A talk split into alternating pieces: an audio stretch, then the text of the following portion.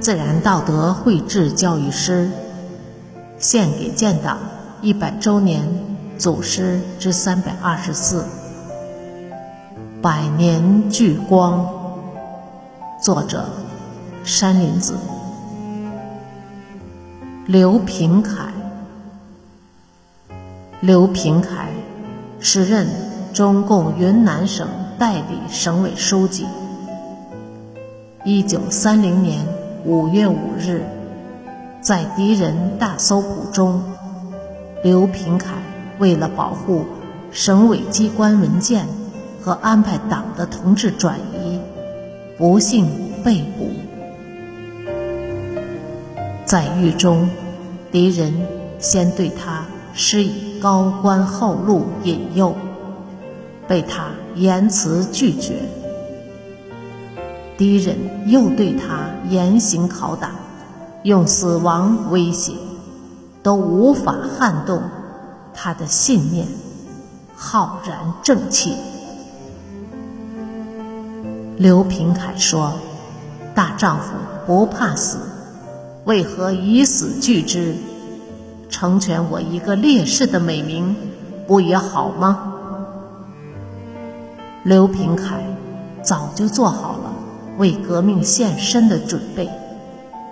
他揣着的一块白里透红的雨花石，他常对他感慨沉思。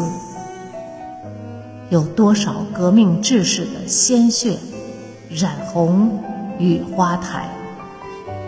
这红红的雨花石，不正是烈士们赤胆忠肝的见证吗？他下决心，以南京雨花台烈士为榜样，宁为玉碎，不为瓦全。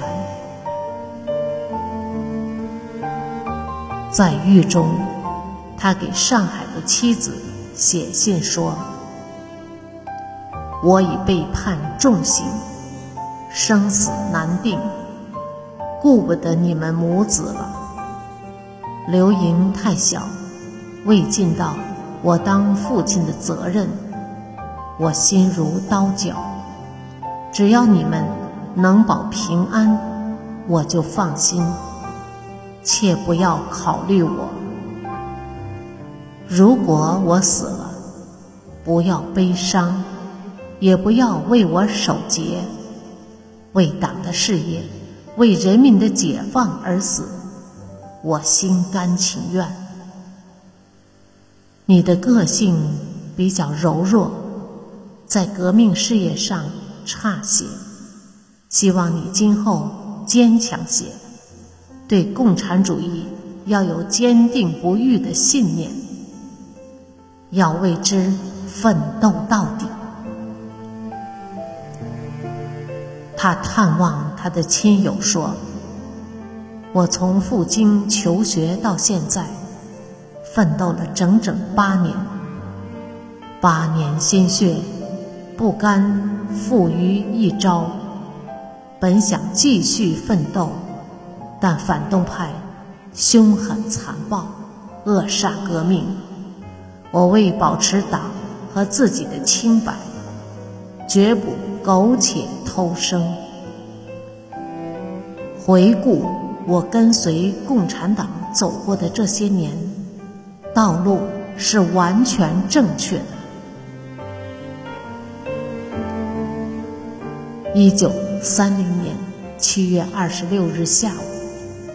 敌人突然叫刘平凯出去，他知道敌人要对他下毒手了。他镇定自若地收拾一下物品，和难友们示意告别后，昂首阔步地向牢房外走去。临行前，敌人问。他还有什么话要说？他说：“你们不要打脑壳，留我个完尸，保留个清白的身子，为不使亲人过分悲伤，他又补充说：“告诉我家里人，就说我因病而死。”最后，敌人将他带到监狱后面的夹墙中，秘密处死。十年二十八岁。